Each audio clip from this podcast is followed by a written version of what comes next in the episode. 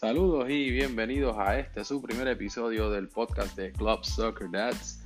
Este quien le habla es Tito, mejor conocido como el hipster.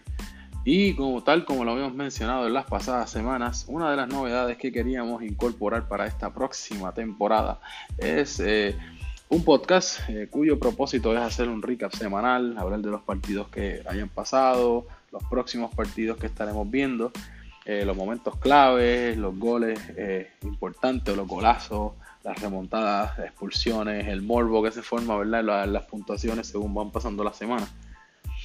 Eh, también anunciar el 11 de la semana, top players, como saben, siempre los anunciamos en el grupo.